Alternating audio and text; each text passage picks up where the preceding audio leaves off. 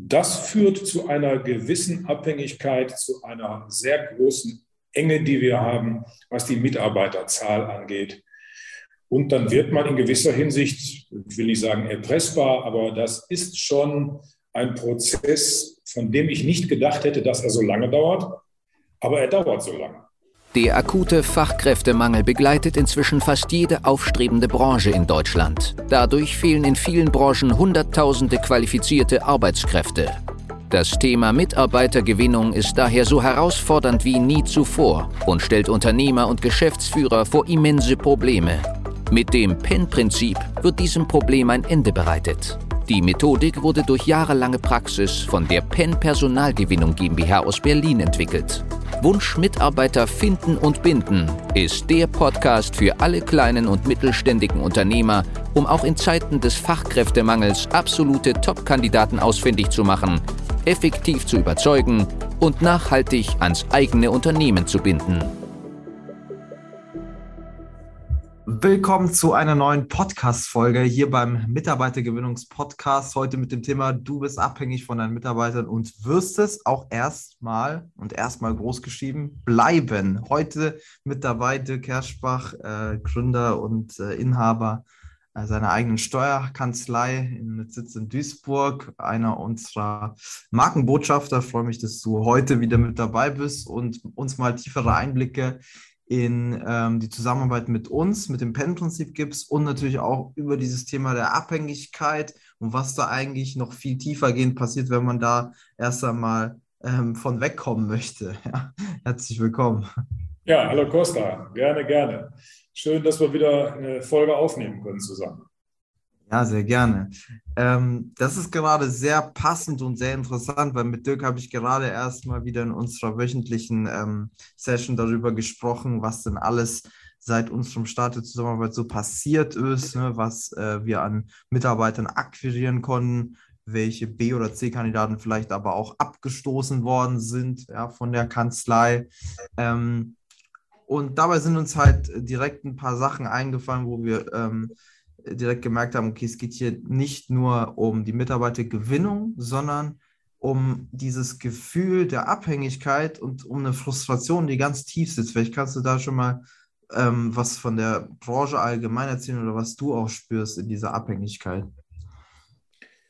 Also unsere Branche kennzeichnet sich ja im Grunde genommen so seit Corona losging äh, dadurch, dass wir extremes Maß an Mehrarbeit aufgepumpt. Unabhängig davon, welche Anträge wir alle stellen sollen. Wir sollen ja sehr viel für die Bundesregierung kontrollieren, ob Überbrückungshilfen etc. gerechtfertigt sind oder nicht.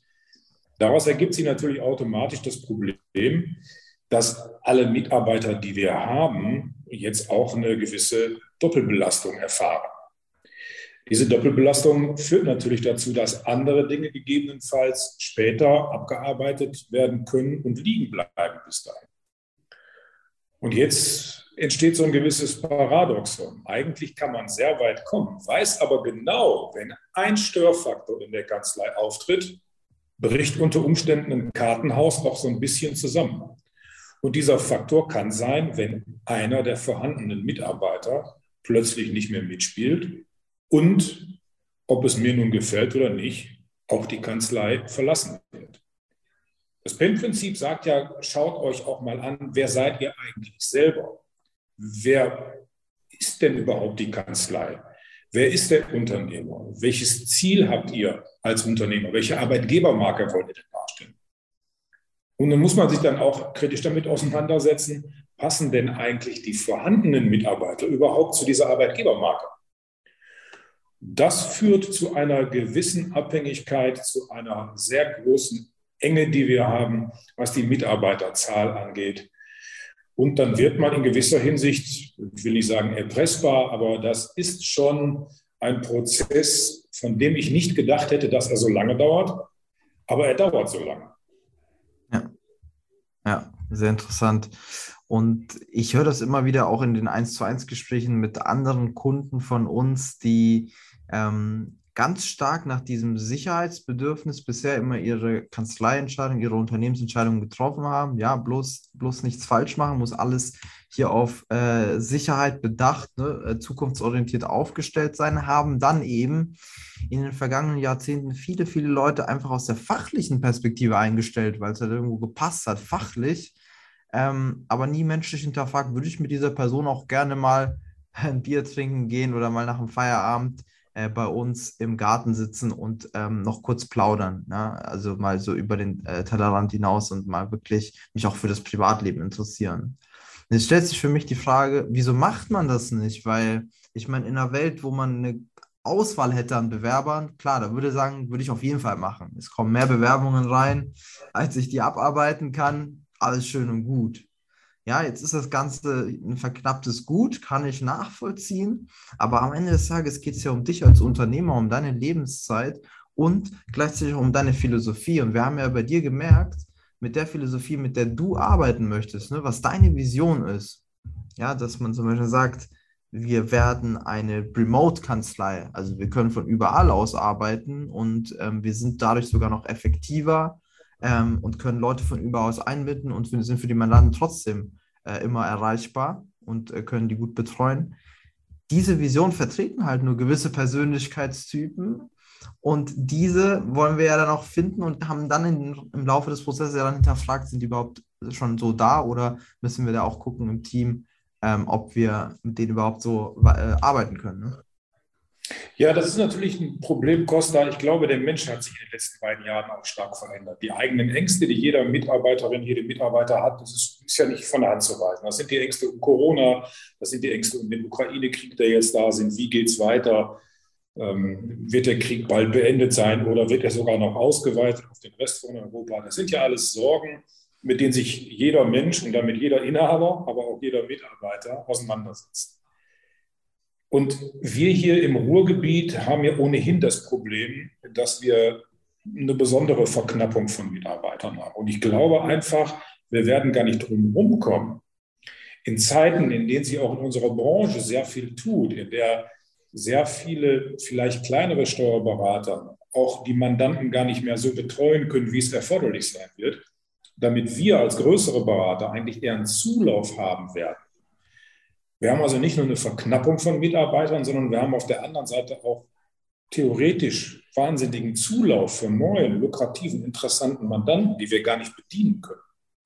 Und durch diese beiden Probleme werden wir nicht drum kommen, Arbeitsplätze auf völlig neue Art zu schaffen, die eben gar nicht mehr hier vor Ort sind, die in der ganzen Bundesrepublik verteilt sein können. Technisch ist das ja heute zum Glück, da haben wir ja einen positiven Sprung seit Corona gemacht, überhaupt gar kein Problem mehr.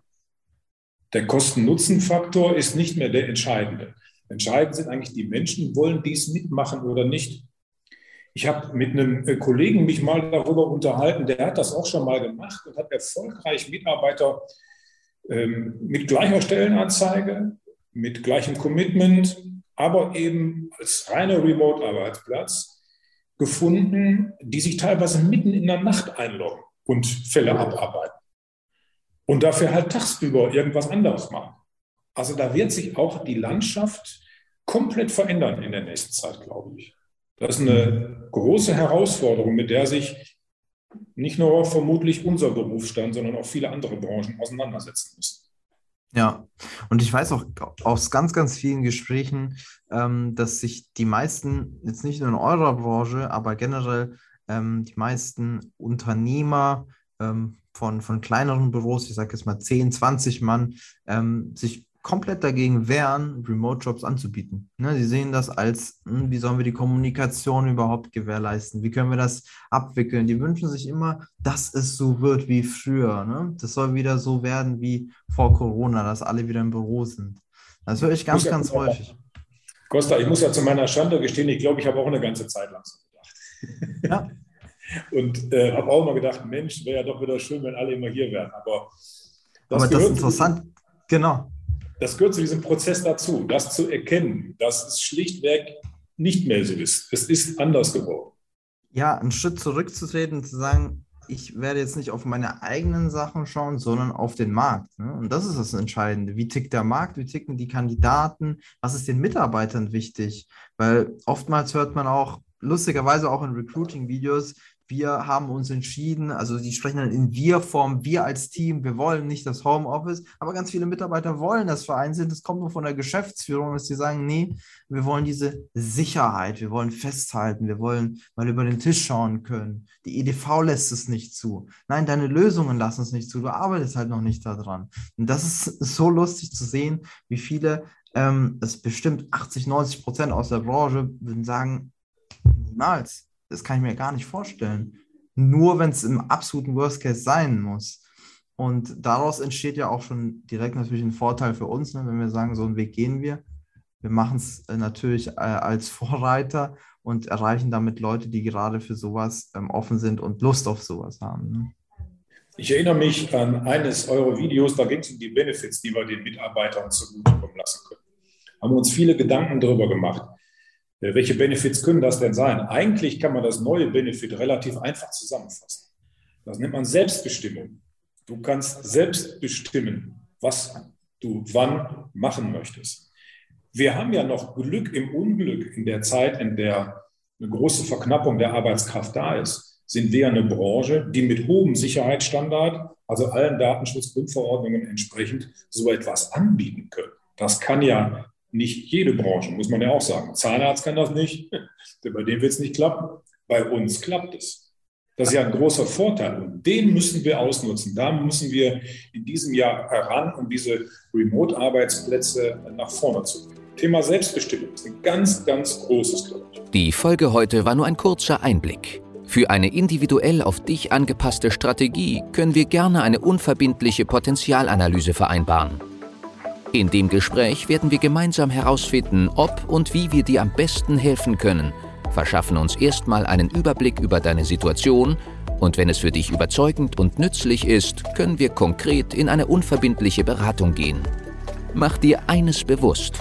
Durch die Erfahrung über hunderter Kunden von uns, insbesondere in kleinen und mittelständigen Betrieben, wissen wir, worauf es ankommt und wie du qualifizierte Mitarbeiter für dich gewinnst und an dein Unternehmen bindest. Das alles ohne Personalvermittler, Headhunter oder anderen klassischen Wegen. Durch eine intensive und enge Betreuung mit unseren Experten wirst du viel schneller, nachhaltiger und entspannter deine offenen Stellen besetzen und dein Unternehmen zu einem Wunscharbeitsplatz transformieren.